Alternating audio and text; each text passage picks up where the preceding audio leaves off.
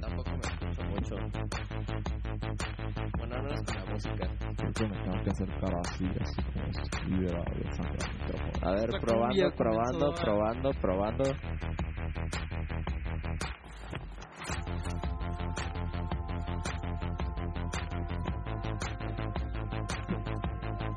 ¿Qué onda, mundo?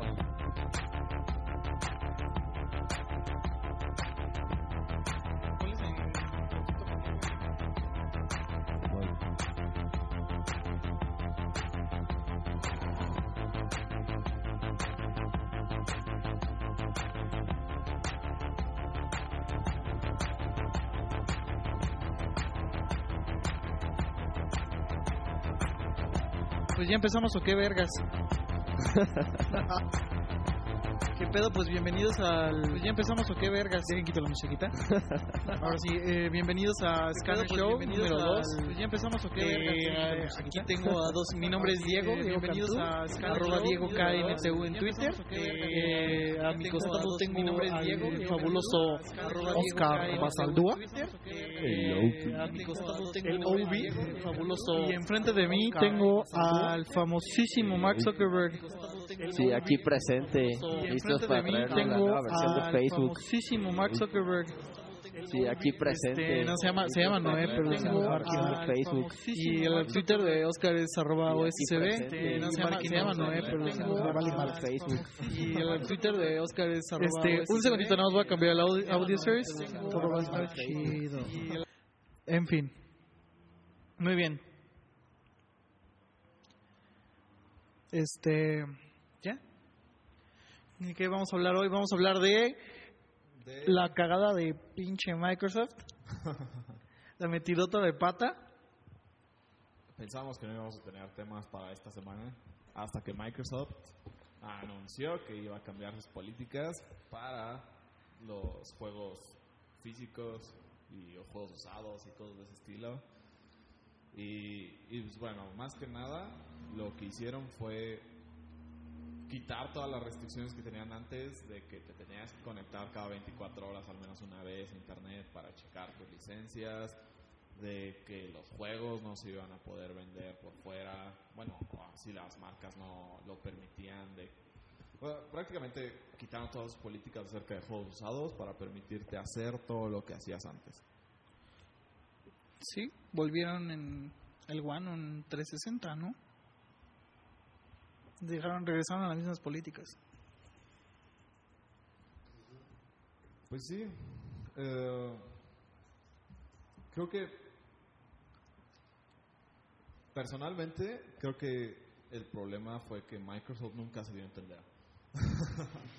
o sea, eh, fue como un tema, el, el- el tema de los juegos usados y el tema de sus políticas acerca de cómo se iban a manejar los juegos ahora, no creo que fuera como algo malo. Creo que a fin de cuentas era algo como lo que tenemos en Steam y que ya existe en computadoras desde un montón de tiempo. Incluso un poco más eh, mm, libre para que la gente pudiera compartir los juegos con otras personas. Pero el problema es que Microsoft nunca supo explicarlo. Desde el principio como que cayeron en un montón de contradicciones y en declaraciones súper raras y que nada más le costaron mucho más buena fama. O sea, eso de que hu- hubieran dicho de que, ah, pues si no tienes internet, mejor cómprate un 360. Cosas de ese estilo, pues no servían. O sea, como que el problema es que nunca llegaron a explicar bien hacia dónde era lo que iban. O sea, no- el problema es que Microsoft nunca logró vendernos bien la idea. No creo que fuera una mala idea, pero el problema es que nunca lograron decirnos, mira, es que vamos, vamos a tener DRM, pero te vamos a dar estos beneficios, estas cosas que sonaban interesantes como lo del family sharing, de que la biblioteca de juegos viajara contigo, pero, o sea, no pudieron hacer buenas relaciones públicas ahí. Yo, yo creo que vieron mucho para el futuro y no estoy seguro de que nos hayan ayudado a verlo con ellos. O sea, la verdad es que siento que también dejaron muchos huecos en su sistema nuevo de DRM, todo en línea y descargas y eso es lo que vamos a hacer. Entonces, este, yo creo que lo que hicieron está bien porque, pues, primero que nada, PlayStation 4 se lo está comiendo bien cañón. Ajá, sí, o sea, Lo, lo hicieron técnicamente porque Sony se aprovechó de eso para robarles mercado. O sea, a fin de cuentas, lo que ellos no supieron explicar, Sony se aprovechó para decir, ah, pues mira, no te preocupes, ellos no saben ni qué diablo están haciendo, no te preocupes, yo voy a hacer tal cual lo que tienes ahorita. Sí, desde el principio Sony en su conferencia, por ejemplo, anunciaron así, casi que restregándole la cara a Microsoft, le empezaron a decir, no, pues mira, nosotros te vamos a dejar prestar juegos, y estaban como contradiciendo todos los puntos de Microsoft y diciendo, ah, tú como usuario vas a tener la libertad de poder prestar tus juegos y jugar como siempre has jugado. Y también, este, pues también, por ejemplo, de seguro muchos lo han visto, el comercial del tutorial de cómo compartir juegos de Sony, que está muy gracioso, que nada más, este, nos muestran cómo prestar un juego y nada más llega el cuate con el juego y se lo da al otro. Es un video muy sencillo, pero desde ahí como que se ve el ataque a, a lo que eran las políticas anteriores de Microsoft. Sí, pues ya salieron un montón de parodias de eso. De, también de Xbox. Sí, o sea, creo que el, el problema es que Microsoft no supo decir qué era lo que iba a hacer, o sea, no supo vendernos la idea.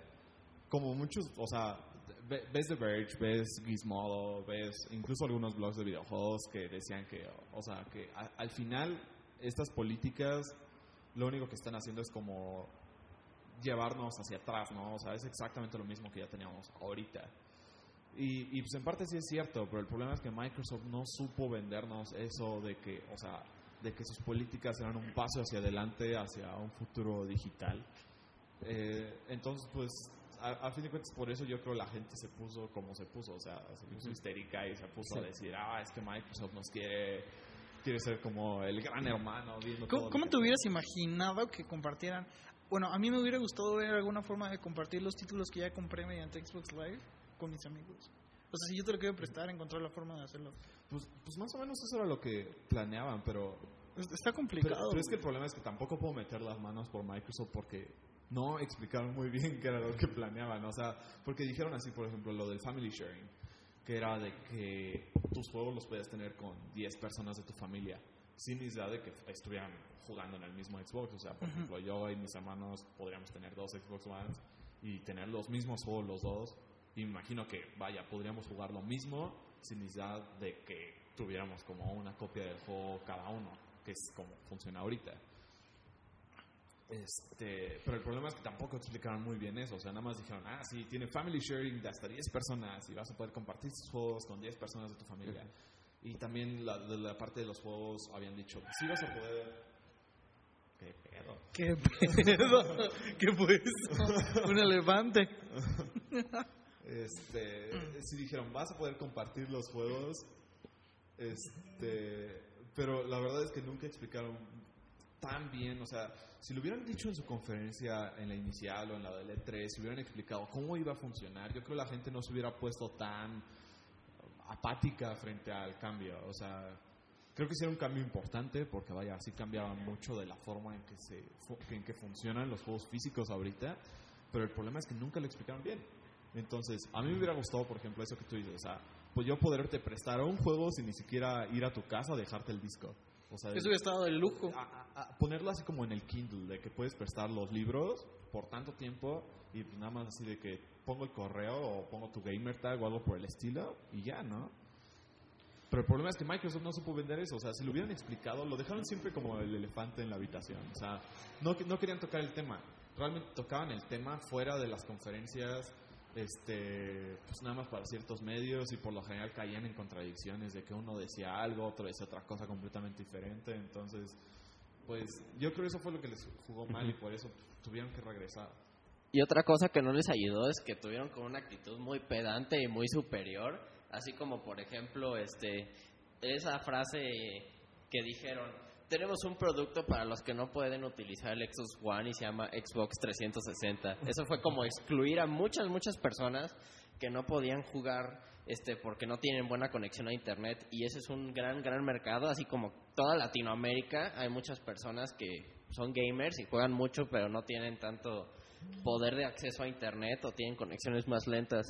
Entonces, este era como una situación que que indignó a muchas personas. Dijeron como, no, nos quieren imponer que nos conectemos todo el tiempo, pero yo no puedo hacerlo. O sea, a veces... Pero todo el tiempo está conectado, o sea, igual estás Sí. ahí, ni que te fueras a llevar tu Xbox a- en el pinche metro, güey. Sí. O sea, la neta donde lo tienes normalmente hay internet, güey. Y también había una política, o sea, habían sacado como un mapa de las regiones donde se iba a este, sacar el Xbox One, o sea, en qué países ibas a poder comprar uno. Y una gran parte de Latinoamérica estaba vacía. Yo creo que nada más estaba así como México y Estados Unidos para comprar uno. Y decían que si tú ibas a comprar un Xbox One en otro país y te lo regresabas y te lo llevabas a tu país, no lo ibas a poder jugar porque te iban a checar la región. Sí. Entonces que el launch del Xbox One al principio iba a ser muy limitado y no iba a llegar a muchas partes del mundo. Sí. Sí, pues creo que eh, creo que ese fue principalmente el problema de Microsoft. Ahora, no, no sé cómo vaya a estar. Bueno, eh, el chiste es que ha- ha- hay ciertas cosas que cambiaron que no me gustan. Porque, por ejemplo, si ves el Xbox One en las prestaciones, una de las grandes ventajas era de que tenías así multitasking y que podías pasar de un juego a otro así como pues, en segundos, ¿no? Eh, ahora como pues como es a la antigüita y requiere que pongas el disco. Digo, no es por ser flojo, pero la verdad es que ya ni siquiera me interesa comprar juegos en disco. Porque vaya, como voy a tener, o sea, si quiero de, verdad disfrutar la- eh, las funcionalidades de la consola, de que podía cambiar de un juego a otro, o sea, de que podía estar, por ejemplo, jugando Rise y, de- y mientras estaba buscando una partida en, este, en Killer Instinct, como presentaron en el E3, y poder cambiar instantáneamente de juego, la verdad ahora lo que me dieron ganas después de estos anuncios es no volver a comprar ningún solo disco. O sea, comprarlo todo digital con tal de tener esas ventajas de que ah, la librería de mis juegos pasa junto conmigo a cualquier Xbox One que yo utilice o de que puedo cambiar de juego sin necesidad de que, ah, cambio de juego, ah, inserta el disco para continuar. Pero, o sea, las limitaciones técnicas para desarrollar algo así está medio cabrón. Para... O sea, imagínate el internet. O sea, no creo. O sea, estaría padrísimo que en tu gamertag se hiciera como una librería de todos los juegos que tienes y los juegos así. Ah, claro, no, pues de hecho ¿Y, funciona y qué exactamente sería igual, como el pedo medio del streaming de videojuegos o qué Sí, chingados? no, pues, de- como lo que estaban de- De, planeando. hecho, es exactamente lo que. Pero ahora vamos a, a que. Pero, pero ¿cómo- vaya, lo tienes que volver a, a instalar dentro del juego. Güey, pero el, el pedo, el pedo es que imagínate el desmadre. O sea, ¿cómo, cómo vas a hacer para que las velo- con las velocidades que tenemos hoy en día en el mundo puedas Pues sí. streamear un No, pues, videojuego? o sea, sí, a fin, a fin de cuentas no voy a tener un Xbox One. en realidad no me interesa por eso. Pero sí me interesa por el lado del multitask. O sea, por poder cambiar de juego sin necesidad de tener que, ah, voy a cambiar de juego, ah, ahora me sale una pantalla negra en la que me pide que ponga el disco para terminar de cambiar de juego. O sea, como que eso sí se me hace como un paso para atrás. Me gustaría que Microsoft lo que hiciera es, ok, los juegos físicos van a funcionar exactamente igual a como estaban funcionando en el Xbox 360. O sea, vas a poder hacer lo que quieras con el juego, vas a poder venderlo, vas a poder prestarlo, vas a poder hacer lo que sea, pero no te voy a dar ninguno de los beneficios que había planeado para juegos físicos, ¿no? O sea, de que iban a tener family sharing y llevarte la librería contigo y cambiar sin necesidad de poner un disco. Eh, pero mantener todos sus beneficios para el modelo digital. O sea, a fin de cuentas, la tirada, creo que de ambas, o sea, de tanto de Sony como de Microsoft, es que todo lo compres en digital ahora. Entonces, pues, ¿por qué no dar como ciertas ventajas a, a los que compran en digital para decir, ah, pues bueno, o sea, a fin de cuentas no se murió todas las promesas que nos hizo el Xbox, pero pues se mantuvieron solo para digital. Sí, pues exactamente empujar ese ese mercado digital y darle a los usuarios la opción de escoger qué es lo que quieren. ¿Quieren quedarse con lo que ya tenían en Xbox 360 o quieren aventurarse a algo nuevo? Y también otra cosa que yo creo que Xbox debería mejorar, ahorita PlayStation ya está empujando mucho su servicio en línea y de- incluso lo va a volver de paga, pero ya desde antes tenía lo de PlayStation Plus, que tú te suscribías y te daban juegos gratis muy seguido y te dan muchos beneficios por estar suscrito a PlayStation Plus. Y Xbox Live pues nada más pagabas para poder jugar en sí. Entonces este sería una otra oportunidad que tendría que superar Microsoft de como que darle cosas a los usuarios para que quieran jugar en línea y pagar y como meterse en todo este mundo de del juego digital y como que volver todo un gran una gran cosa hermosa de gaming. Sí, eh, sí, creo que el, el chiste es que empu- empujen las descargas digitales. Ahora, lo único que me da miedo de las descargas digitales es que, no manches, o sea, los juegos van a pesar, ¿cuánto? ¿40 gigas? Ahora que están en Blu-ray todos, o sea, van a pesar muchísimo y pues, descargarlos como que si dices, ay, güey. pues, los medios físicos no están listos para morir todavía, en especial por no, las limitaciones que tenemos, güey. Internet es una porquería aquí en México, entonces. Menos, Sí. menos el de nosotros, por menos el de nosotros, porque nos lo robamos. Sí, pero la verdad, o sea, la- nosotros pagamos un chingo de internet, pero el, el problema es que no todas las cosas tienen para pagar esa cantidad. Exacto, sí, o sea. eh, El problema es que el Internet en México no está preparado para un con- contenido digital de esa escala que van a tener las nuevas consolas. Ni siquiera el de Estados Unidos. güey. En muchísimos países del mundo, incluso en los, en los grandes países, muchas regiones de esos grandes países No, no, tienen pueden. mucho. Es más, nosotros tenemos mucho más que el estándar en Estados Unidos. ¿En serio? Sí, el estándar es como 50 megas. Wow. ¿Qué me diría? No, sí, no, ni siquiera sé, güey. A ver, vamos a buscar güey. Ya no hay que inventarnos cosas. Sí, bueno, eh, eh, en sí creo que, creo que, o sea, a Microsoft, Microsoft sí tenía que hacer este movimiento porque la verdad es que No manches, fue muy mala publicidad para Microsoft. O sea, creo que ahorita ya como que están al mismo nivel Sony y Microsoft. La gente que como que estaba pensando en comprarse un PlayStation 4 solo por las políticas de Microsoft ya como que va a volver a considerar el Xbox One. Igual, y, o sea, lo, lo que ya ganó Sony. Ahí, ya- ahí te va, güey. ya lo ganó. El, el, Sony la, ganó la veloci- confianza. La- la velocidad promedio del internet de Estados Unidos es de 7.4 megas. Para que veas que no estamos tan de la chingada. Aquí vamos, a- aquí debemos ir como a uno, güey. En promedio. Nosotros Sí, somos güey. como una jalada, güey. Sí. Verga. Yo pensaba que eran bastante más altas en Estados Unidos. No, güey, para nada. El lugar más alto es este Sur ¿Kansas? Corea. No, güey. Gigante. Kansas. Ah, Sí, no, güey. No, bueno, sí, Corea, Corea del Sur siempre tenía super internet. Que tiene un promedio de aparte. 14 megas, güey. Sí. Super, ah, está súper bajo como quiera. Es que, es que acaba siendo un promedio, güey, de la gente Sí. que tiene internet en total. O sea, nosotros Sí, tenemos un Sí. chingo, pero la gente normal tiene... por lo general contrata el de Dos un o mega tres. de Infinitum. este, De todas formas, el promedio es muy bajo. ¿Qué puedes hacer con 7.4 megas? Poniendo que ese es el promedio. sí, imagínate descargar The Last of Us de 40 gigas a esa velocidad. Terminarías jugándolo una Y semana luego después. jugar juegos tan pesados en línea también este, te van a necesitar Sí, mucho ancho de banda y velocidad. Y esas cosas. No, no. No, bueno, retomando el tema, creo que so- Microsoft hizo bien. La gente que, que estaba pensando en pasarse a Sony. Pero no lo habrá hecho muy tarde. Yo siento que se quemó mucho. No, yo creo que lo hicieron rápido hasta eso. Porque, pues piensa, el E3 fue la semana pasada. La neta no fue bonito, güey. No fue bonito No, no. verlos con la cola entre las patas. No, no fue bonito. Y apa- aparte yo creo que sí hubiera mejorado muchas cosas. Creo que hubiera sido un futuro así como tener un Steam, o sea, eh, en, en consolas. O sea, creo que sí es muy importante pensar que los juegos usados sí son una gran pérdida de dinero para las compañías productoras. Y por eso tenemos juegos que cuestan tanto, porque además la producción de los juegos sí se ha encarecido muchísimo. Tenemos juegos que cuestan mucho dinero de producir, juegos que se venden a un precio muy alto y tenemos cosas horribles como el Online Pass y esas cosas o DLCs horribles que no sirven para nada y que como que te los cobran.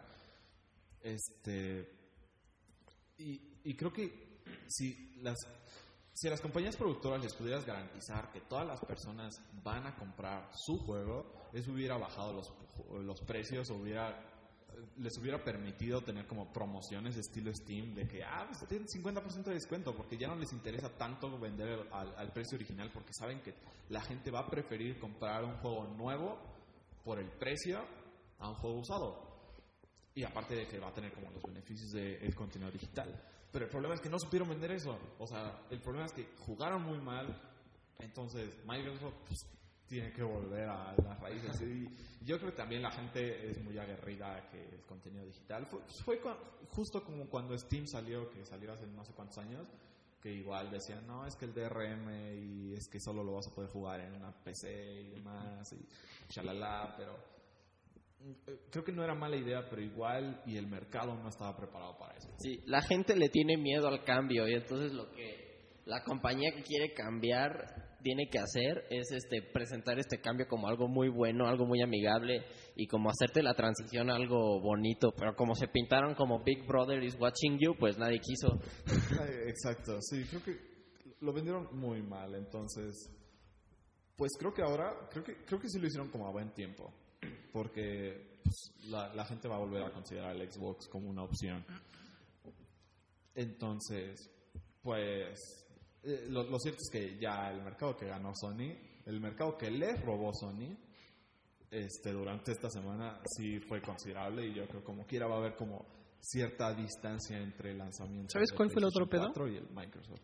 No lanzaron, siento yo, ningún como franchise única para Xbox decente. Está Titanfall.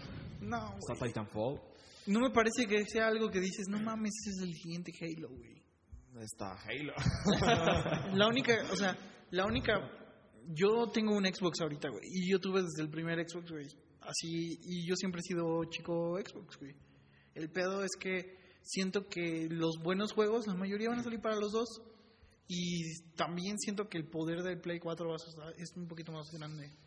Pues sí es más grande, pero no sé, o sea, eh, la, la, la cosa es que, por ejemplo, si los ves ahorita, el PlayStation 3 también tenía como un poder considerablemente mayor. al- Y acabaron al- equilibrados, 360. porque Sí, no iban a acabaron equilibrados porque, o sea, la, las para tienen que ser multiplataforma, entonces tienen que como agarrar el estándar más bajo, o Sí. sea, el 360 en este caso. Además de que decían que desarrollar para Play 3 son desmadre. Ajá, muchas veces los, las multiconsolas de Play 3 eran inferiores a los de Xbox. Y, y creo que por lo general lo, lo- lo que sí puedes notar es que los juegos exclusivos son los que más aprovechan las capacidades de cada consola.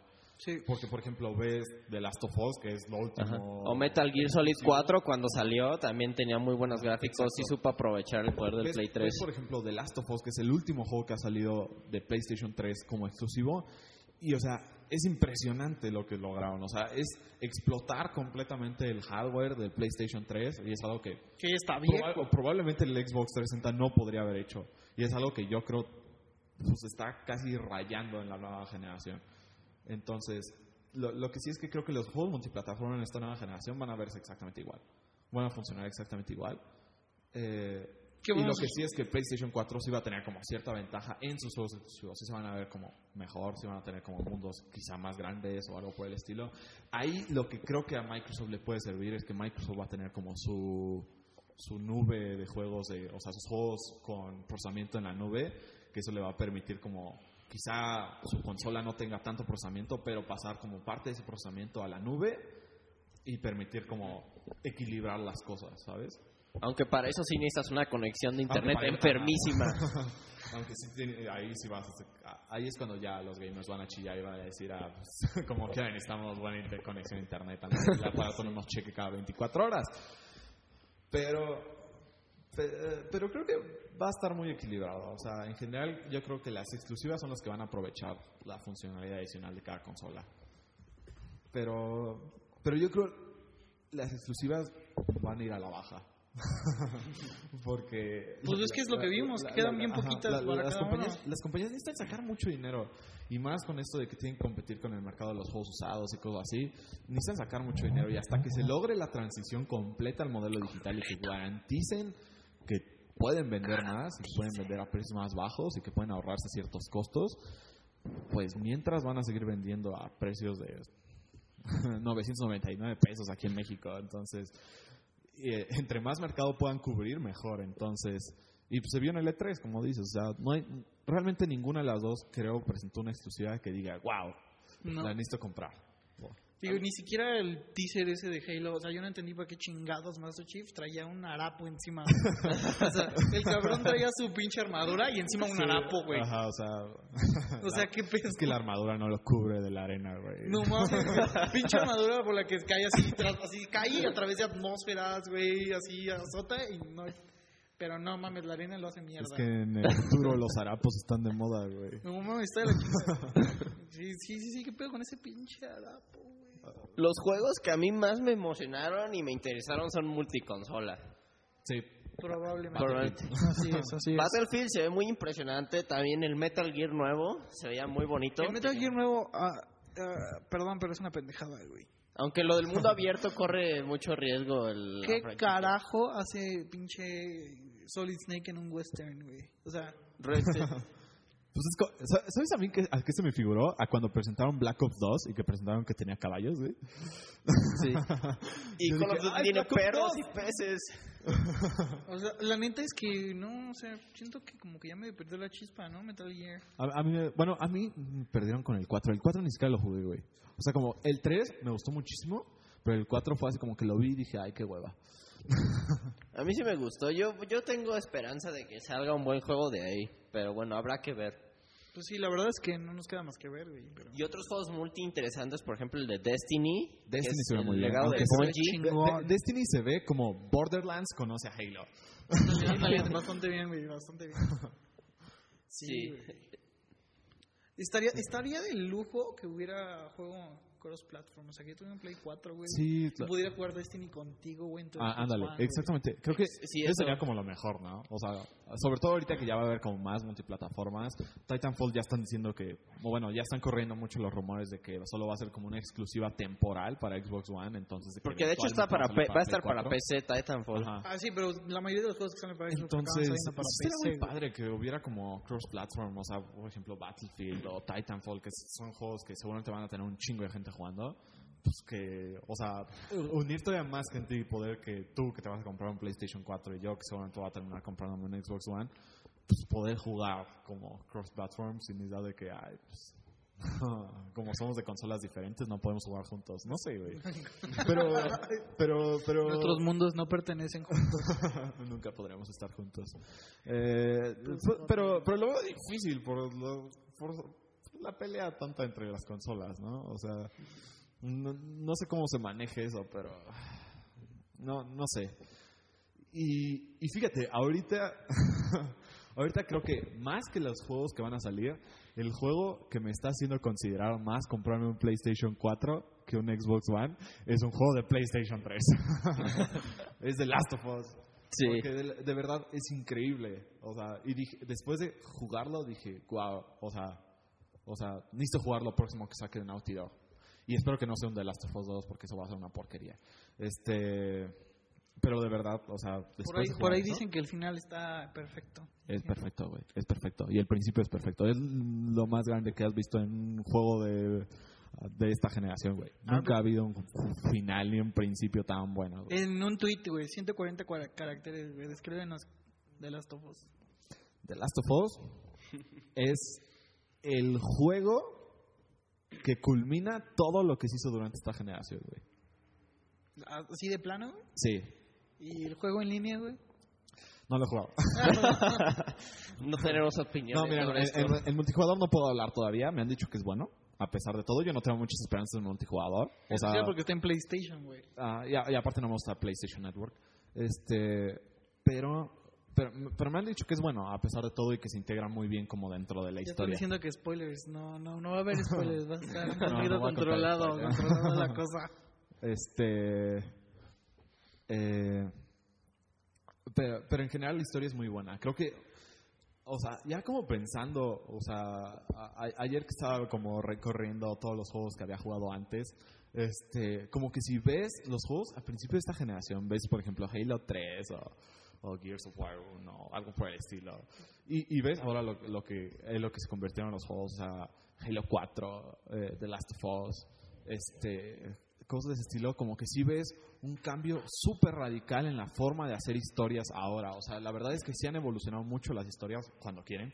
Este, este, como a, a hacer como personajes más reales, a historias, historias mucho más ambiciosas, este, no hacer como nada más así soy el jefe maestro y yo puedo contra todos y me los voy a chingar a todos y super machos. Este, eh, creo que en general como que sí han mejorado muchísimo la forma en que tratan las historias, la, eh, el nivel de los, de los mundos que crean. La verdad es que sí ha sido un cambio súper radical y creo que The Last of Us como que culmina todo eso de una, de una forma muy interesante. El, del multijugador no puedo hablar todavía, pero, pero ya lo probaré más al rato. Y hay juegos que presentan su historia muy bien, pero de diferentes maneras. Bueno, yo que he jugado el Dark Souls, que me parece un excelente juego, la historia del juego, así de tu aventura de inicio a fin, la historia realmente no es muy interesante ni muy importante, pero lo que tiene muy interesante es como todos los ambientes y todos los niveles que vas viendo, como que hablan por sí mismos, ves como la, es como una historia arqueológica, como que vas este escarbando lo que vas viendo y vas este entendiendo lo que pasó en esos mundos Ándale. y también habla por sí mismo el juego, entonces es muy interesante y muy bonito cómo presentan también historias de esa manera. Exacto, o sea, creo que, o sea, a pesar de que la gente sigue diciendo, y, y que sí se nota, o sea, lo- los juegos indies como que son más aventados a hacer como cosas nuevas, creo que los juegos, eh, o sea, de, de consola, los juegos de gran presupuesto, sí se han aventado como a hacer algo mucho más ambicioso, a crear esos mundos mucho más ricos, a crear esas micro historias que existen, por ejemplo, en Dark Souls o en Bioshock Infinite o, o cosas por el estilo. Entonces, creo que sí han evolucionado muchísimo y, y The Last of Us es como el juego que me está vendiendo comprar eh, PlayStation 4. No ningún juego de los que presentaron en su E3, la verdad.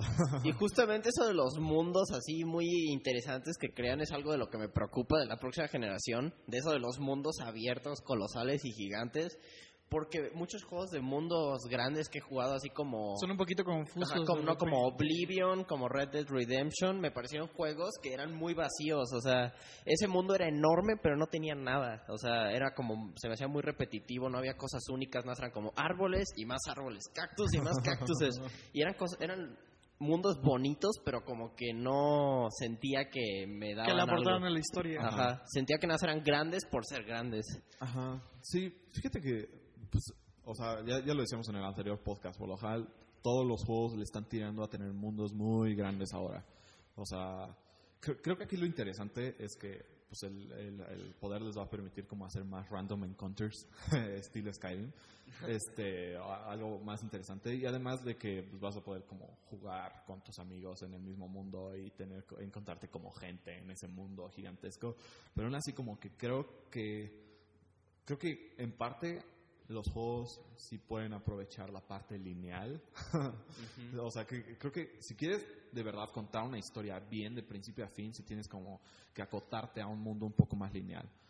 O sea, si ves juegos como Uncharted 3 o, o, bueno, toda la serie de Uncharted son como mundos semiabiertos. Pero es muy lineal. Pero o es muy lineal en sí el juego, pero aún así como que te da esa sensación de que el juego, o sea, que, que hay, que hay un mundo eh, abierto muy grande que, que se ve impresionante, y- pero al mismo tiempo como que te va guiando en la historia y, y- y no sé, o sea, creo que las dos ideas no están peleadas. Sí, todo depende de lo que quieran hacer los desarrolladores, porque pues hay muchas cosas que explorar. El punto es que lo que tú quieras incluir en tu juego aporte para que sea una mejor experiencia y funcione mejor. Exacto. Sí, pues, eh, de, de hecho hay un artículo muy bueno en Kotaku que habla justamente de, de, la diferencia entre los mundos eh, lineales y los mundos abiertos y que dice, pues los mundos lineales vas a poder contar una historia, o sea, de principio a fin muy bien, o sea, va a ser la historia que tú quieras contar. Mientras que en el mundo abierto la historia la hace el jugador, o sea, el jugador que se encuentra un pinche bug en Skyrim de un elefante o bueno, un mamut de esos. de- Qué bueno, eso no es muy saltando, inmersivo que o- digamos. O, o cosas por el estilo que dices, wow, está bien cagado, o que te encuentres un pinche güey que está corriendo de otro y tienes que matar a alguien, o, o, o cosas por el estilo. Eh, Hay como que la historia la haces tú. Y la historia, en realidad, la, la historia principal tiene muy poco peso. En Sí, cambio, en el mundo lineal, como que la historia principal tiene mucho peso porque la pueden controlar muchísimo más. ¿Cuáles son los mejores juegos del 360 de esta generación? 360. Y yo aportaré para el PlayStation, para continuar. Del 360 me gustó muchísimo Los Halos, Halo. ah, en especial Halo Reach, Halo 4. chingones. El Halo Reach me hizo casi llorar, güey. ¿Qué? Eh, En, en multijugador me gustó mucho. A mí Reach casi me hace llorar, güey. ¿Sí? Pues, güey, que- Se murieron todos. Todos sabían cómo iba a terminar, pero de todas formas lo plantearon bien. Eh, Sí, a- aparte como que se nota mucho el cambio a, a una historia más interesante de Halo, ¿no? Sí, Por lo general siempre eran historias medias, medias guangas. Bi- Bioshock. Bioshock, Bioshock fue... Bueno, yo, yo todavía ni lo he terminado, ¿verdad? Pero, pero, pero está muy padre. Aparte fue como Sí. el primer juego en tener como un mundo en el que podías como descubrir esas microhistorias que estaban Ajá. como en los cassettes. En ese juego, exactamente, los cassettes tienen muy buenas actuaciones de voz y te meten mucho en la historia. Entonces, lo que mejor tiene ese juego es como los personajes Ajá. y que vivían en ese mundo y ves cómo era la vida en ese mundo y cómo se fue deteriorando. Exacto. Aparte como que crearon muy bien el ambiente. O sea, Rapture era una, una ciudad que de verdad ibas descubriendo poco a poco cómo se había hecho, como pues, cu- cu- cuál fue su auge y su declive y demás, ¿no? O sea, Sí, toda- exacto. Todas esas historias de la gente que vivía dentro de esa ciudad. Gears of War. Gears of War, a mí me encantaba. A mí la verdad yo nunca pude jugarlo porque me marea la cámara. Por alguna razón me marea mucho la cámara, güey. A mí me encantaba, me encantaba desde que jugué el primero. Y aparte fue de mis primeros juegos de Xbox 360. Y, y por alguna razón no me gustaba mucho el diseño de personaje, güey. Bueno, estaba súper... Eran O sea, unas los- papas con patas. Sí, estaban como muy burdos, güey. Era como. Y luego cuando corrían nada más veía su trasero porque le hacía como zoom. Entonces Sí. cuando se agachaban y corrían. Y luego la pinche cámara moviéndose súper intenso, güey. Y todavía encima de eso le ponen como un blur, güey. Y todo se mueve cuando vas corriendo, güey. No mames. Media hora yo estaba guacareándome, güey. A, a mí, ¿sabes qué me gustó más de Gears of War? Más que la historia. La historia sí es media chafa. O sea, no- eh, en realidad no te explican mucho. La verdad no te tienen que explicar mucho. El, Sí. el- el- el- el- como diseño conceptual está medio extraño, como tú dices. O sea, son como de machos con super músculos y melones en los brazos.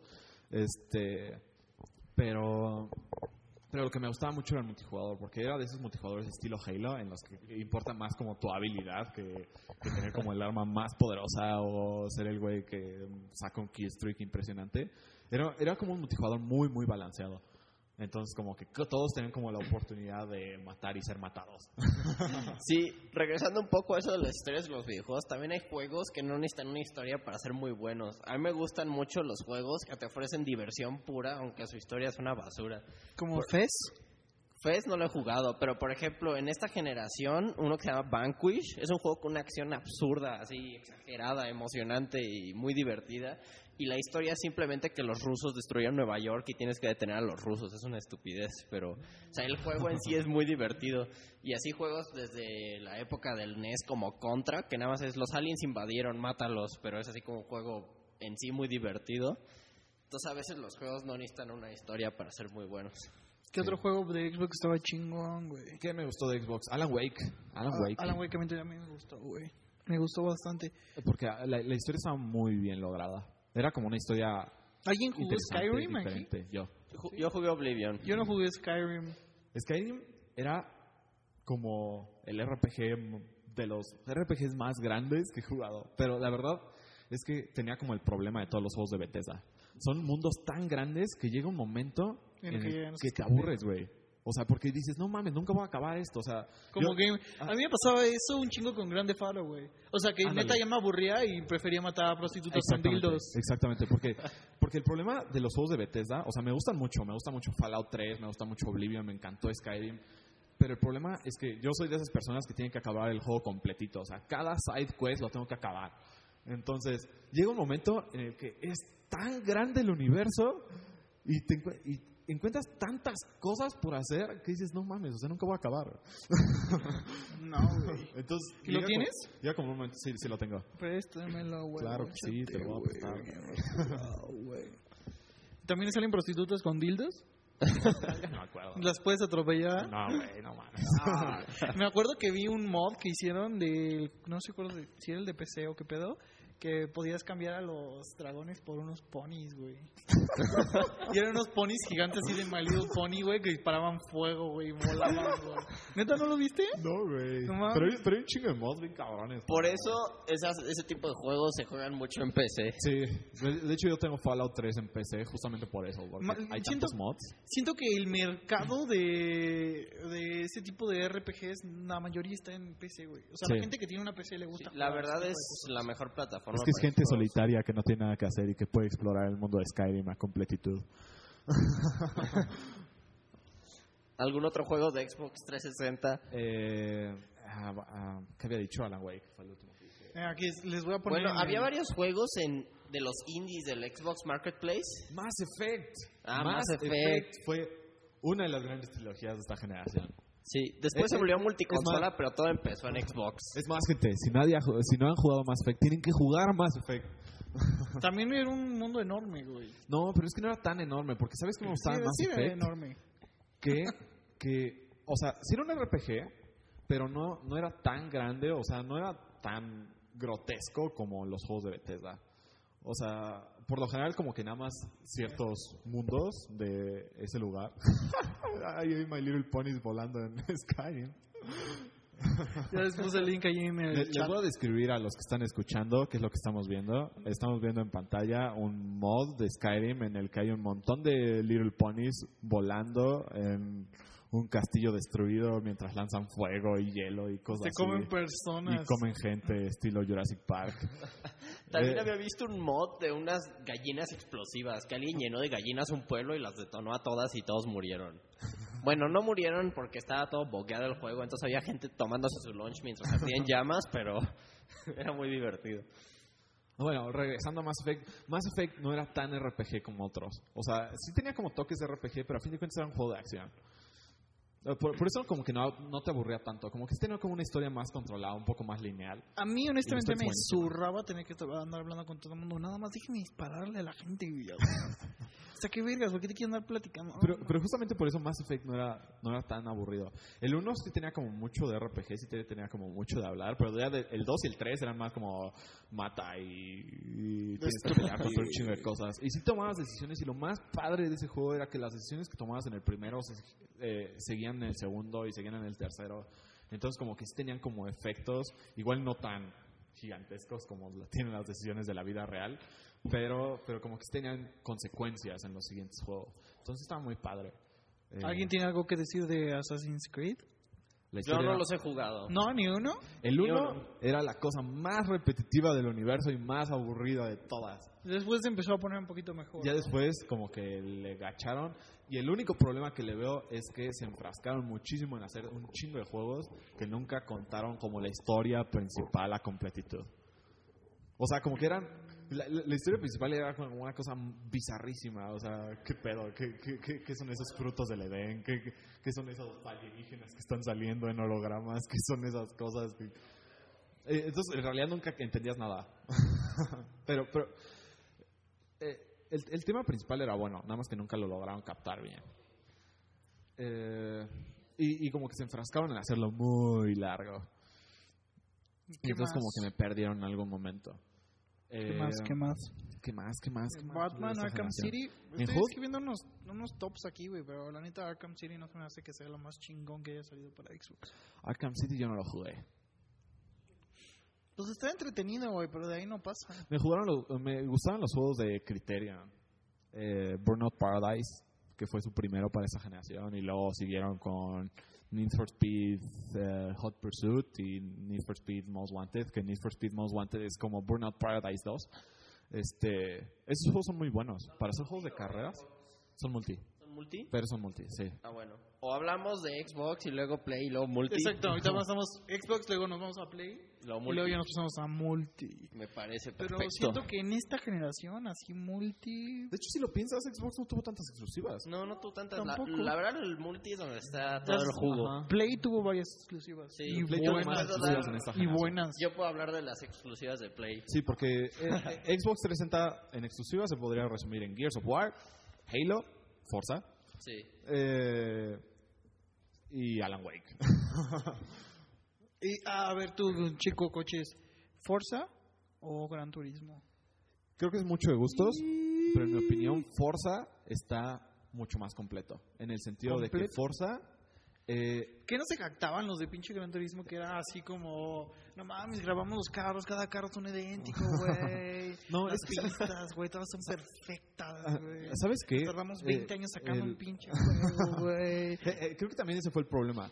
Forza 5 en esta generación tuvo así como un hype impresionante. O sea, de que no manches, se ve increíble, lo van a sacar, llevan tantos años en desarrollo. Y mientras ellos estaban haciendo Forza, eh, digo, Gran Turismo 5, Forza sacó Gran Turismo 3, Gran Turismo 4, Gran Turismo 5. Te estás complicando la vida, güey. ¿Qué estás diciendo? Ay, güey? que- ya, ya- ya me confundí, ¿verdad, güey? Mientras, Ya lo perdimos. mientras, mientras estaban haciendo Gran Turismo Mientras 5, estaban haciendo salió Gran Turismo Forza. 5, sacaron tres Forzas.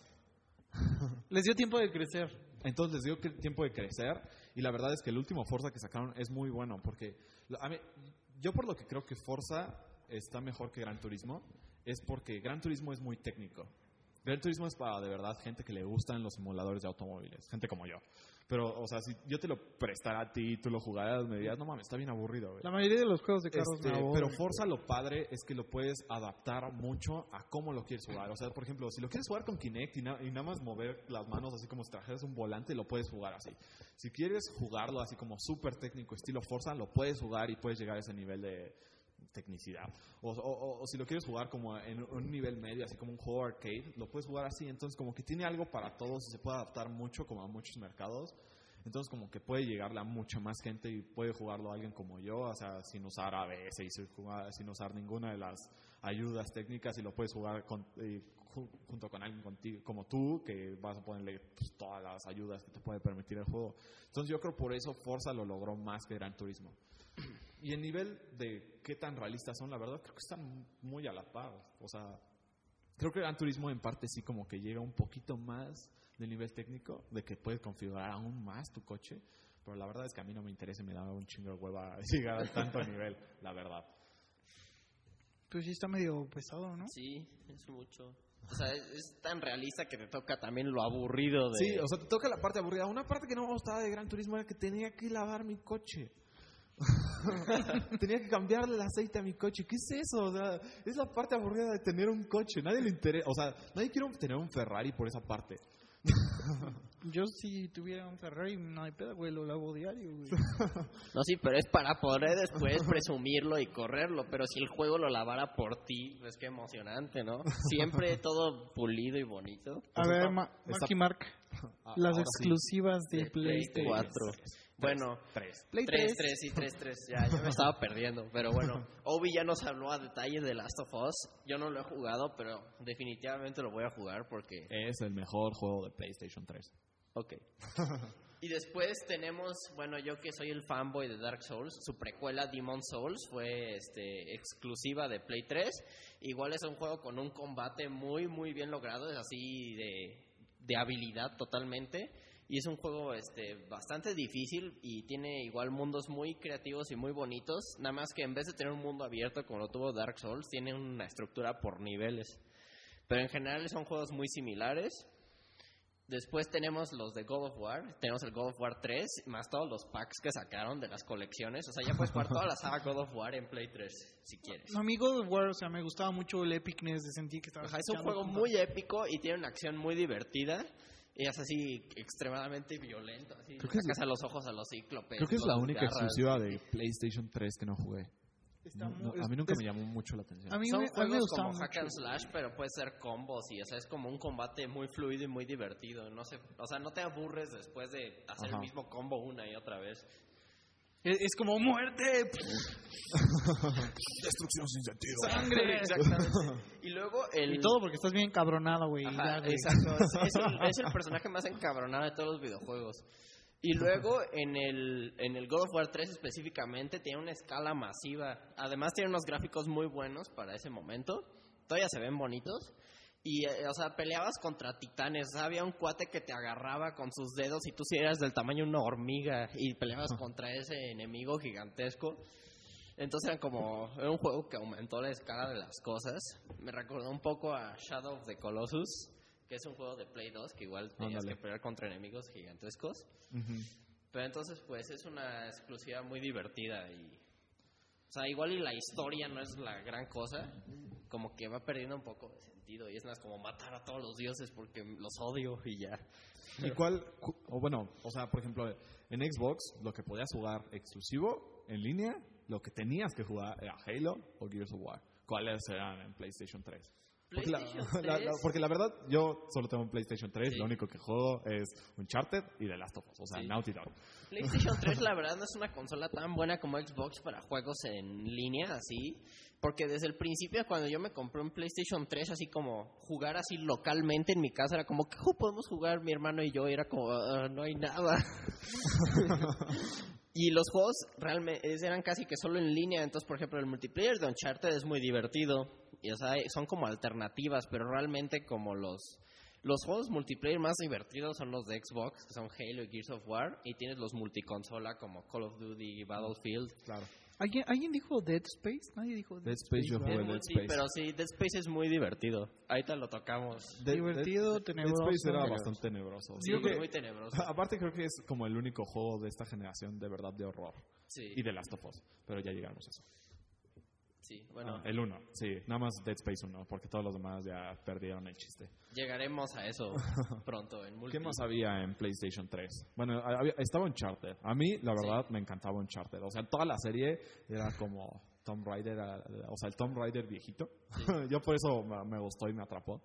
Eh, era, era muy padre y por Sí. eso como que a mí me atrapó y me gustó muchísimo. O sea, eh, el diseño de los niveles, de estar como en, eh, en Shangri-La, Sí. la ciudad perdida y no sé qué. Sea, está muy padre. Sí, igual era un juego que se veía muy, muy bonito. Tenía muy buenas gráficas. También es de Naughty Dog, ellos son, se rifan Ajá. con las gráficas. Pero también este tenía como un equilibrio en el gameplay porque primero ibas a escenas de acción así absurdas de que venía un helicóptero atrás de ti y destruía un tren mientras ibas en el tren. Ajá. Era así como mucha acción que te mantenía muy divertido. Y luego había secciones como de acertijos que no eran muy difíciles, pero eran como lugares muy grandes y muy impactantes. Y entonces como el- eran muy bonitos de ver. Entonces te nada más te quedabas ahí como observando todo Ajá. mientras resolvías el acertijo. Sí, como que li- equilibraba muy bien, o sea, como que tenía un buen ritmo el juego. No, o sea, no, no cansaba así de que tuviera así como acción tras acción, tras acción, tras acción. Pero, pero estaban bastante bien. Ese juego me gustaba mucho. Y gracias a eso me terminé comprando un PlayStation 3. Sí, Uncharted es una buena exclusiva. También tenemos el Heavy Rain, que fue un experimento muy curioso, que era así como un quick time event eterno de jugar este una novela, una historia, y tú tenías que ver el desenlace. Y sí tenía muchísimos finales y tus acciones igual tenían un impacto en lo que hacías. Aunque a veces sí se ponía medio aburrido. Por ejemplo, el, la primera hora de juego nada más era bañarte, vestirte, hacer la fiesta de tus hijos. o sea, era muy aburrido. Y ya después, pues, lo que te movía más que jugarlo era la historia, ¿no? Pues, ¿qué voy a pasar? ¿Y qué, mis acciones, cómo van a afectar esto? ¿Quién es el origami killer? que es el villano? Tenías que descubrir su identidad. Y entonces jugabas con cuatro personajes. Uno era un detective privado, otro era como un detective del FBI, otro era el papá de que su hijo fue secuestrado por el origami killer y una chava que quién sabe de dónde salió, pero se metió en el asunto. entonces controlas a esos cuatro personajes y entonces pues nada más es como jugar sacudiendo el control de PlayStation o presionando botones y hace como quick time events pero un poco más complejos, así como hace una combinación de botones tipo twister, ¿no? Ajá. Y luego te ponía a tomar decisiones como muy rápido y tenías que reaccionar, entonces ahí sí como que tus acciones podían afectar este lo que pasaba. Y bueno, pues no no daré spoilers, pero bueno, sí tenía algunos momentos muy intensos. Y bueno, en general PlayStation 3 sí tuvo más exclusivas que Sí, sí tuvo más 360. exclusivas. Porque si lo piensas, bueno, Metal Gear salió Metal Gear. exclusivo, God of War, Killzone, que a mí nunca me gustó. No, la verdad Killzone es un Killzone. shooter con una historia muy genérica y no para mí no se luce mucho. Resistance, que tampoco me gustó nunca. eh, Infamous, que nunca lo jugué. Yo lo jugué, es un, no sé, es un sandbox bastante divertido, o sea, sí te sientes el poder de usar la electricidad. Ah, ¿Qué más había? Bueno, todos los de eh, eh, Naughty Dog, Uncharted, Ujú. The Last of Us. Eh, pues bueno, ya con eso ya le partió la madre al Xbox. Ya solo me gustaría tocar dos exclusivas más. Sí. Una de esas es Little Big Planet. Ah, Little Big Planet, claro. Little Big Planet es un juego que tiene como apariencia muy de niños y muy casi como muy infantil, pero realmente era un juego muy divertido, muy creativo, porque bueno, el- el punto de venta más importante de ese juego es que tú podías hacer tus propios niveles y sí tiene un editor muy creativo y muy intuitivo de usar y podías crear cosas muy interesantes ahí. Entonces, te- los niveles que venían en la historia del juego te mostraban el poder que tenía ese editor. Entonces, te eran niveles muy bien hechos, muy bonitos. Y ya que lo terminabas, podías empezar a hacer los tuyos y te metías a la comunidad y había una cantidad así absurda de niveles y había unos muy bien hechos y muy bonitos y había unos que hacían referencia a otros juegos, así como un nivel de Dead Space, un nivel de Metal Gear y así como... De hecho había un pack de Metal Gear para Little Big Planet. Pero entonces era un juego que era un plataformero que te- aparte te dejaba jugar en cooperativo, entonces como que era, era como de los pocos juegos que podía jugar con mi hermano. Pero es, la verdad sí es un buen juego. La verdad no jugué el 2, no sé cómo mejoró en el primero, pero el primero me pareció bastante bueno. Y ya la última exclusiva, que es un juego que casi nadie jugado, se llama Valkyria Chronicles. No Es un juego de es un juego de estrategia así como estilo japonés, De tanquecitos. de tanquecitos. ¿Tanquecitos? Es como se juega muy parecido a un juego que se llama XCOM para la PC. Ah, ya. Entonces tú tienes como tus unidades y tienes como hasta cierto Como el jueguito este de Game Boy, ¿cómo se llama? Advance Wars. Advance Wars. Sí, entonces tenías como una barra que indicaba que tanto podía caminar tu personaje. Entonces tenías como que límite para mover a tus unidades y tenías varias unidades así como las de antitanques no podían pelear contra infantería, la está la infantería, los tanques, este, los snipers. Entonces tenías que manipular muy bien tus unidades y este atacar al enemigo. Tiene una historia bastante interesante, sí te entretenía. Y además ahí los personajes como que todos eran únicos y todos tenían una personalidad más o menos. Y si se te morían, se te morían para siempre. Si te los mataban en el battlefield, adiós. Entonces, este, no sé, te encariñabas con el monito John y Y te agüitabas. te lo mataban y era como, no, fue mi culpa, fui un mal comandante. y bueno, pues yo creo que eso ya, Cubre bastante bien. las exclusivas de PlayStation. 3. Y multiplataformas, hay un chingo. Muchísimo. No, güey, de esas Space, ya lo habíamos mencionado. Batman Arkham Asylum estuvo muy padre. me... A mí sí me gustó, tiene un combate muy divertido. Me gustaron los de Rockstar. Rockstar siempre era como garantía de calidad. o sea, Red Dead Redemption, Grand Theft Auto, mm, eh, LA Noir, que también sacaron ellos. Mm, no sé qué más sacaron. Al menos esos tres juegos fueron muy buenos. Otro juego que estuvo muy padre fue el Deus Ex, el nuevo, el Human Revolution. Nunca lo jugué. No, tú tampoco, güey. Yo lo jugué y, o sea, la historia igual no era muy interesante, pero el mundo que crearon era muy creíble. O sea, eso sí podría pasar en un futuro distante en este mundo. Hablaba de cómo los seres humanos ya podías comprar este aumentos este robóticos para tu cuerpo y era así como las em- grandes empresas que comercializaban eso y cómo dominaba ya las vidas de muchas personas. Entonces, aparte de eso, era un juego así como de sigilo. Bueno, tú puedes escoger si hacías sigilo, si, ma- si disparabas a todos. También puedes escoger mucho tu ruta y era un juego muy flexible para poderlo jugar. Entonces, sí estaba muy bien hecho, yo digo. ¿Qué más? ¿Qué más hubo? ¿Qué más? ¿Qué más? Em, bueno, estuvo Bioshock. Ya Half-Life hace rato. 2. Algo de Xbox Live o Arcade o algo así. Ah, sí, Pues- de los pues estuvieron- Esta generación hubo muchos juegos buenos de Xbox Live Arcade. Porque estuvo Fez, que se pelearon. Eh, pero Fez era un muy buen juego. Estuvo Braid. Braid. Braid era muy bueno también. y se pelearon también. ¿Qué? ¿Qué más, ¿Qué más hubo? Que hubo varios juegos indies que compré ahí. Sí, la verdad, Castle Crashers. Castle Crashers era Antes muy estaba solo en Xbox, ¿no? Sí. Después llegó a Play. Sí, Castle Crashers, según yo, empezó en Xbox Live Arcade. Era muy bueno también. Eh, ¿Qué más hubo? ¿Qué más hubo? Ya, güey. Al menos con Brady Fest me ganaron. Ah, bueno, una exclusiva de Play que no he jugado, pero estoy seguro que es buenísima, es Journey. ah, bueno, Journey. Sí, también fue de esos juegos que se vendían nada más como digitalmente en las consolas. Sí, Y que Bueno. fue como la emoción del año pasado. sí. Ese también estoy Yo no lo jugué, la verdad. No tengo Play 3, güey. Descargables en Play 3 no había tantos, pero por ejemplo, uno que se llamaba Outland, que está bastante divertido. Era como un juego que tenía un sistema de polaridad que podías este, ponerte rojo o azul y había como enemigos que eran rojos o azules, entonces los tenías que atacar con el color opuesto. Igual había como balitas o rayos que eran de, de color azul o rojo y te tenías que poner de ese color para que no te hicieran daño. Pero era de plataformas y estaba bastante entretenido y, y tenían buen arte. ¿Y qué hubo bueno en Wii? ¡Oh, el Wii! No, pues sí, güey. Como pinche. mm, Salió Galaxy, Mario Galaxy. Mario Salió Mario Galaxy, Galaxy. Salió Mario Galaxy, salió Super Smash, salió Zelda. Twilight Princess y Skyward Twilight Sword. Princess. Skyward Sword. El remake de Resident. Evil 4 se controlaba Estaba, muy estuvo bien. buen, sí, estaba divertido. Yo también lo tuve ese. ¿Qué más? Con los Mario Galaxy me El. No More Heroes Divertido. Ah, No More Heroes. Es un juego que tenía uno de los jefes más absurdos y creativos que he jugado en mucho tiempo. Vale la pena solo por los jefes. También tenía el remake de un juego de Play 2 que se llama Okami. Ese juego es un juego como tipo lobito, Zelda de aventura. Es un juego muy bueno. ¿Cuál es el del, cuál es el del lobito, güey?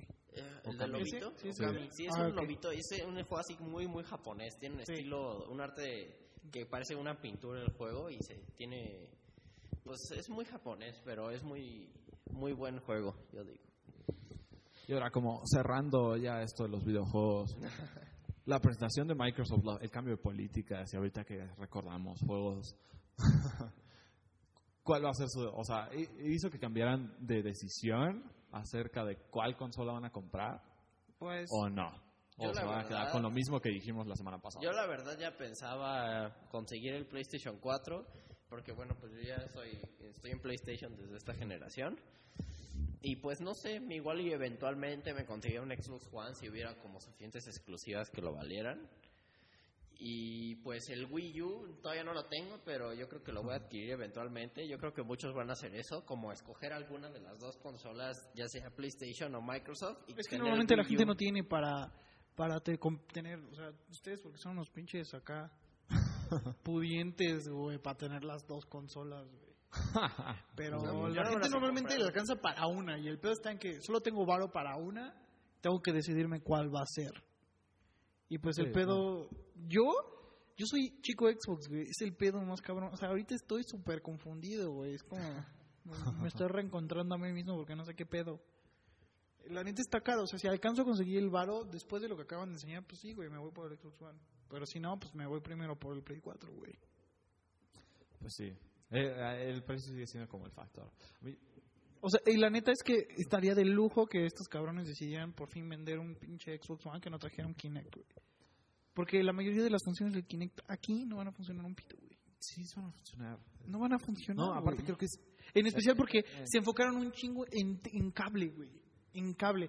O sea, no dijeron, uh, güey, este, vamos a hacer toda esta pinche funcionalidad con Hulu y Netflix y va a ser ese pedo. O sea, el Play 4 va a tener Hulu y Netflix Ah, y todo claro. ese pedo, güey. Pero, Sí. Pero o sea, el- lo innovador que mostraron es cómo puedes cambiar de ver el cable a tu juego y luego a Netflix y tuitear al mismo tiempo. O sea, ¿qué pedo, güey?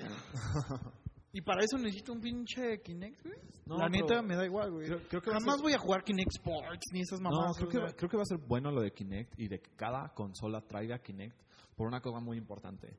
Porque ahora, dado que todas las consolas van a tener Kinect, y si notas los juegos que presentaron en la semana pasada, los juegos van a utilizar como funcionalidad adicional, como lo de Dead Rising, de agitarte y pendejadas así, este, No estoy tan seguro. para, o sea, eh, que sean como para Xbox en la que usen Kinect mientras tú usas el control. El, el problema es que siento que, que realmente el hecho de que PlayStation le haya valido madres fue algo que... O sea, el motion gaming siento que necesita que PlayStation se suba al bote, güey. Y les vale madres el PlayStation güey. Ese es el pedo, güey. Pues sí, no, porque si- incluso si ves, por ejemplo, los juegos que hubo para esta generación que tienen como experiencias mejoradas en Kinect, como Skyrim, como eh, Forza, no me acuerdo cuál fue el último que salió, Forza 4. Este, no, no sé qué otros El pinche juego ese que anunciaron que movías las manos O y sea, armabas tu o- pinche esos juegos en los que en lo- no en los juegos en lo- no esos no eso es una porquería en general el motion game es una porquería pero ¿Pero pero, lo padre es que Xbox como que ya por fin se concentró en lo que de verdad la gente quiere hacer con Kinect ¿Agitarse? ¿Para quitarse zombies de encima? añadidas con Kinect o sea por ejemplo en Dead Rising Eso es como, pues, eso- eso- ese tipo de cosas es como lo que hace mi mamá, güey. Que mueve el control para arriba para que brinque, güey.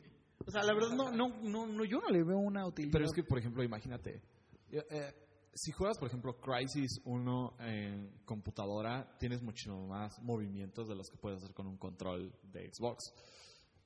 Pero esa- ese tipo de movimientos te los permitiría hacer Kinect con movimientos muy sencillos. De hecho, presentaron un, un demo, no, no durante la conferencia, Microsoft presentó un demo eh, fuera eh, de como un shooter, o sea, era un shooter X, nada más era como para demostrar lo que se podía hacer con experiencias mejoradas con Kinect, con el nuevo Kinect.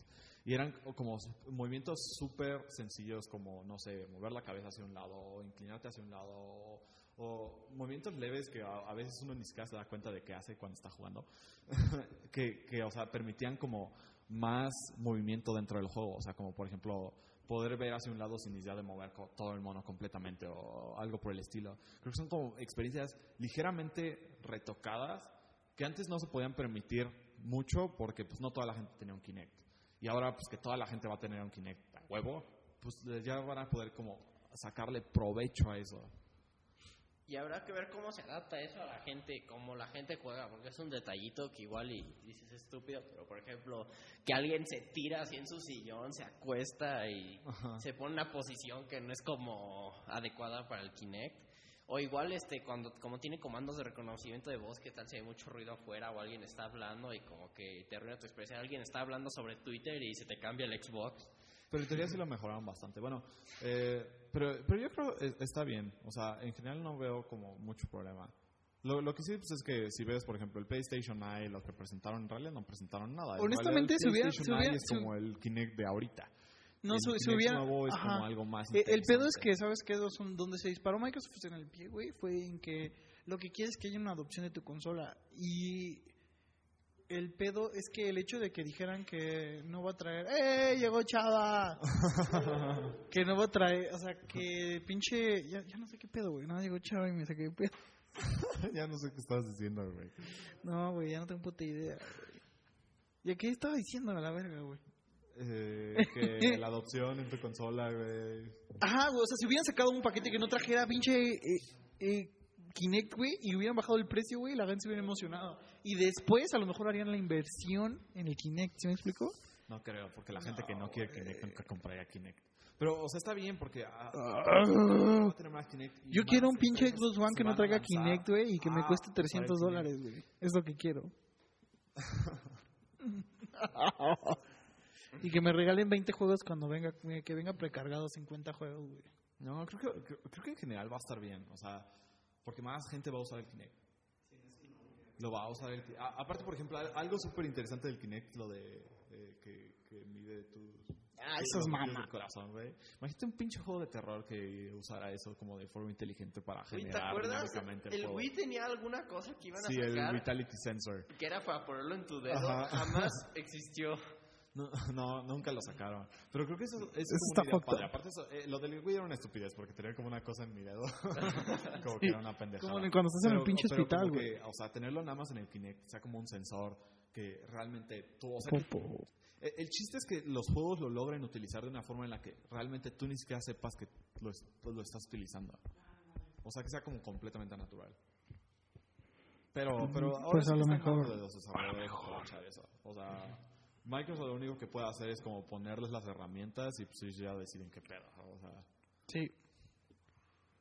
y, y tristemente, si vamos a un futuro multiplataforma, pues ni, ni los desarrolladores van a utilizar el Kinect en el Xbox, ni los desarrolladores van a utilizar el trackpad o touchpad o lo que sea que tenga el control de PlayStation 4.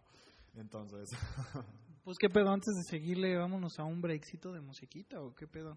Pues sí. dale. Un, un breakit, un breakcito, vamos a poner una rolita de The Last of Us, ¿no? Del soundtrack de The Last of Us, para Sí. que quede como chingón. ¿Cuál te late, güey? Pues La canción tema de Last of Us, güey. ¿Cuál, güey? Se llama The Last of Us. ¿Cuál? La Never Again. Güey, pero hay dos, güey. Dice The Last of Us Never Again y The Last of Us Good Night. güey.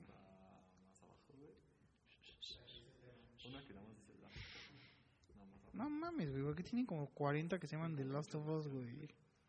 A New Beginning. Está. Órale. Ahorita venimos. De Skrillex. Ahorita venimos.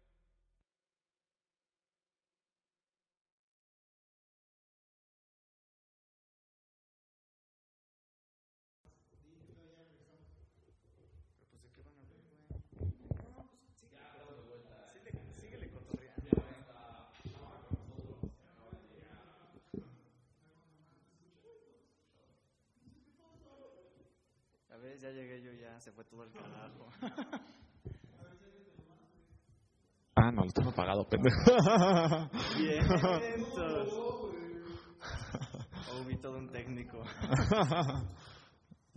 Ah, bueno, ya regresamos a Scanner. Ahí ahora está Chava con nosotros. Y vamos a preguntarle a Chava, ¿qué bien. opina de las políticas de Xbox One? ya bien tarde, ya hablaron de todo. lo Ya hablamos de todo, pero, pero queremos saber cuál es la opinión de Chava. La opinión de Chava. A pues, a ver, pregúntame. Pregúntame así específico. Pues a ver, este, ya hablamos así de, de todas las políticas del Xbox One, de que ya, eh, ya es como antes. todo es como antes. Ya es un, es un Xbox y quieren 360 ganar nuestro amor de 2.0. nuevo. Este, ¿Qué opinas tú? O sea, eh, hace rato decíamos, bueno, yo decía en especial que las políticas no eran malas, o sea, las políticas que tenían antes no eran malas, y s- simplemente no supieron venderlas. O sea, no Las del supieron- Xbox One. Ajá, las del Xbox One. No supieron vendernos los beneficios que íbamos a tener a cambio y por eso la gente pues dijo así como que, ay, qué pedo. Entonces, ¿qué opinas tú? O sea, Yo opino que el Xbox One, el Xbox, ¿El Xbox? el Xbox One eh, es una consola que no debía haber salido este año, sino o muchos años atrás o varios años en el futuro, porque sus políticas prácticamente son el hacia donde está, hacia donde va la industria. Una, los no se pueden compartir juegos. Eso es porque pues prácticamente todo va a ser descarga digital y y pues, los jugadores de PC lo saben, o sea, solamente que te digan es DRM free, este, no lo puedes compartir, o sea, tienes que, tienen que tus amigos tener el, el juego. Eh, ¿qué, qué otra política era? La de la del internet, Ajá, la del 24/7. Prácticamente también, o sea, vamos para allá, todavía hay muchísimos lados en el, en el mundo en el que pues, obviamente no tienen internet 24/7, pero pero vaya, muchas de las, muchísimas de las personas que compran consolas tienen internet en su casa, en su oficina, en, este, hasta en el teléfono. Y va a llegar un punto en el que también es, el, tele- el internet del teléfono va a ser puta buenísimo. Ahorita todavía no lo es, pero va a llegar un punto en el que así va a ser, ¿no? Entonces, ¿y cuál era la última política que era así como mega cabrona que a nadie le gustó? pues lo de los juegos usados, ¿no? De que no habían explicado ni siquiera cómo se iban a... ¿Cómo iba A ser ese asunto? Sí, pues ya no les dieron chance. Dijeron, no, ¿sabes qué? Este, o cambias tus políticas o no compramos ni madres. Sí, sí, pues lo, lo que decíamos hace rato es que el problema es que no supieron explicar, o sea, sí tenían como pensado que ibas a prestar juegos, que ibas a poder vender juegos usados, pero el problema es que nunca explicaron bien, o sea, cayeron en contradicciones, este, lo presentaron fuera de la conferencia, o sea, como a escondidas. No, no querían como hablar eh, públicamente de eso. Claro. Entonces, Pues claro, se- estaban manejando así como de, pues, internamente, ¿qué pedo? Pues, ¿qué Ajá. hacemos? Otro, ot- el otro punto ya me acordé es el de la televisión. Prácticamente, pues, eh, al, fin, al final siempre vamos a buscar tener todo céntrico. Y ya lo decía, por ejemplo, Steve Jobs con el, del, con el Digital Hub, en el que tú, tú vas a tener todo en... Primero lo decía en tu computadora, después decía en la nube. O sea, queremos todo en un solo lugar. Eso es a lo que le estaba apuntando Xbox con el One. O sea, tener todo tu entretenimiento, que pudieras acceder a tu televisión y sentirte como en Minority Report hacia lo estúpido. Eh, y que pues prácticamente pudieras tener todo el entretenimiento en un solo lugar, sin olvidar obviamente lo- los juegos. Pero pues, es, es- es como te digo, o sea, yo, yo creo que es hacia allá, hacia donde va todo el asunto de pues, el entretenimiento en sí y pues prácticamente las consolas. Entonces, o debió haber salido hace muchos años atrás, cuando la PC todavía era como, o sea, muy fuerte, ahorita ya está otra vez bastante fuerte, pero cuando era muy fuerte, o varios años en el futuro, ya cuando el pedo ya esté más, sí, más estable y más y, fue- y pudiera ser más aceptada, pero exacto. yo opino igual, o sea, que no estaba mal, simplemente que no era como su tiempo. Todavía estamos en un tiempo de PlayStation 3 y Xbox 360. Exacto, sí. Sí, el cambio todavía se ve así medio extraño para la gente.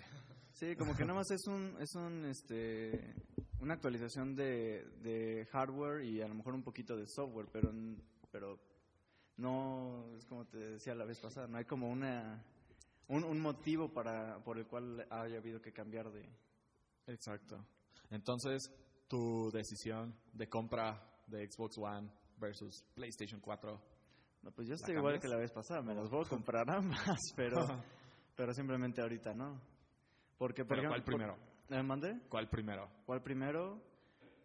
Mm, Pues prácticamente depende de si termino de jugar todos los juegos que me faltan por jugar y de si me compro un PlayStation 3, porque mm, todavía hay muchos juegos que no he jugado de. PlayStation 3. Y bueno, también es, es como... ah, el- hace, hace unos días me decían, no, es que las exclusivas que vienen del, del- de Microsoft, no, bueno, de Xbox, no son tan chidas y las de, las de Sony sí están muy chidas. Y a mí me parece que juzgar el, el cuál consola es mejor por las exclusivas que vienen en su lanzamiento es como... No, no es la forma correcta porque al final esto es como, como dije en ese comentario, es una, no es una carrera, es un maratón. Entonces puede que ahorita tenga un, un gran despegue PlayStation 4, pero si a la larga no sabe rendir y Xbox, eh, pues como a muchos que nos gusta el, nos gusta el Xbox, pues saca jue- buenos juegos y sigue manteniendo buen servicio, pues prácticamente, o sea, va a levantar ventas. Entonces, mi decisión de compra es ambas, pero todo depende de...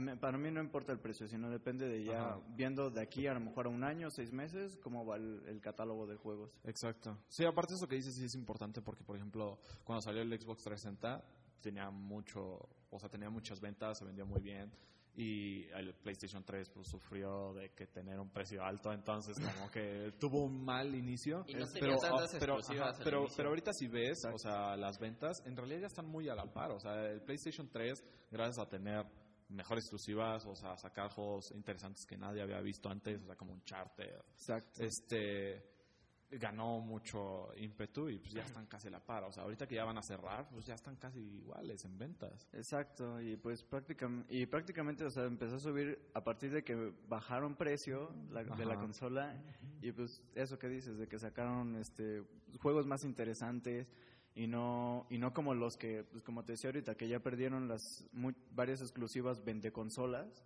como Exacto. era Metal Gear, como era este, Final. Fantasy, exactamente, entonces pues prácticamente dependen de estas nuevas franquicias, de estas nuevas exclusivas. Pero al, al final, después de haberlas visto varios años por en el PlayStation 3, como lo que es Uncharted, o este, por ejemplo, que ya venían de antes, como God of War, pues ya prácticamente ya son más de fans, no son, o sea, van a vender cierta cantidad de consolas, pero no van a traer a nuevos, Exacto. a nuevos Sí, pues es gente- compradores. ajá, es gente que ya conoce esas franquicias. Exacto.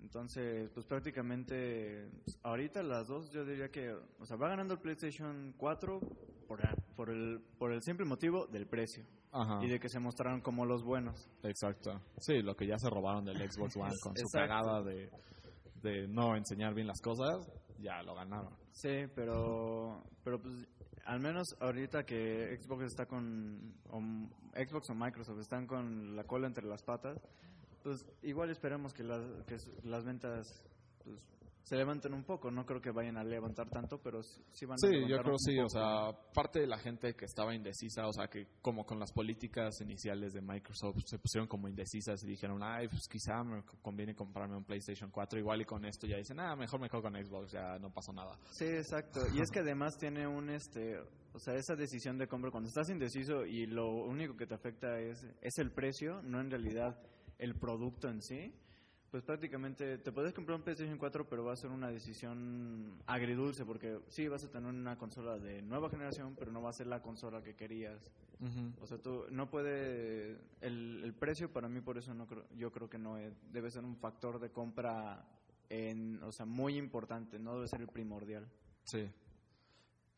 Ah, ah, y ahorita que decías de Steve Jobs, quiero poner otro tema sobre la mesa. No sé si leyeron que, que eh, Apple ya lanzó como una guía para este desarrolladores de accesorios para que ya puedan crear como controles oficiales, bueno, Ah, semi-oficiales, o sea, estándares para sus aparatos en iOS, o sea, Apple TV, iPad, Está- iPhone.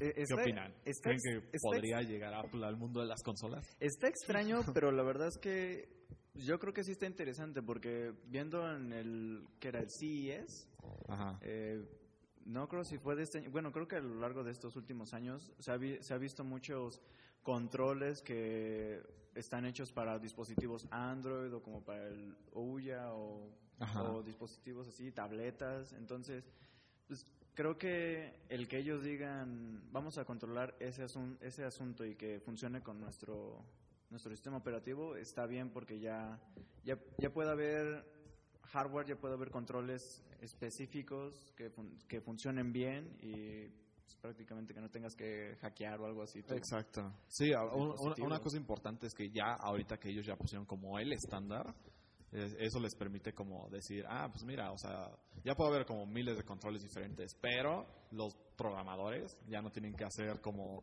miles de versiones para que se adapte para este control, para este, para este. O sea, ya hay un estándar, entonces ya nada más utilizas la librería que yo tengo en mi sistema operativo y ya puedes utilizar cualquiera de los controles externos. Entonces, Pero aún así lo sigo considerando extraño porque, o sea, ¿por qué vas a usar un control para...? pues sí, no me imagino usando un ese- o sea, control yo- o sea, sí, exacto. A lo mejor si usas el... el si, las si la aplicación puedes streamearla a la televisión Ajá. por medio del Apple TV, TV. sí le hallo cierto sentido. O sea, es- son demasiados pasos, pero le hallo sentido. Ajá. Sin embargo, a que lo tengas en el iPhone o para el o para el, el iPad o algo así, no, no, Sí, no le hallo como mucho mucho sentido. Digo, porque los juegos que son para para ese para esas plataformas deben de ser sencillos y aprovechar el, el hardware, deben de aprovechar la plataforma y no tratar de emular otras cosas. Exacto. Sí, es que Apple ya está en el mercado de los juegos, pero es un mercado muy diferente, es el mercado móvil. Y la verdad eso va para personas muy diferentes. Eso lo juega, esos tipos de juegos lo juega cualquier persona que tenga un dispositivo inteligente, Que tenga un dedos. smartphone, que tenga dedos. Sí, o sea, es un, ese tipo de juegos es cuando los juegas cuando estás aburrido o los juegas porque eres adicto, así como esos de Candy Crush. Entonces, son, o sea, son este juegos muy sencillos. Son juegos muy sencillos que tratan de traer al mayor mercado posible y nada más ayudarles a matar tiempo para jugar. Y entonces, este, pues, eso de los controles, igual, eh, como dice Chava, es un poco extraño porque esos juegos están hechos para jugarse on the go. Así te los llevas, lo juegas un ratito y luego este, ya te vas a hacer lo que realmente vas a hacer. No es como que te sientas, decides, hoy me voy a sentar a jugar este juego. Exacto. Me voy a sentar a ga- descargar la pila de mi teléfono porque voy a jugar, no sé, uno de calabozos o- Ajá. o, algo así que requiere mucho tiempo. Sí, está, me- está medio extraño. Digo, Apple ya había, Apple ya habían intentado eh, entrar al mundo de los juegos hace muchos años, en, en los 90, por ahí del 95 con una... Con, Con- poco, Ajá. pego. Hace un nombre, ex- cosa un nombre extraño, sí, pero...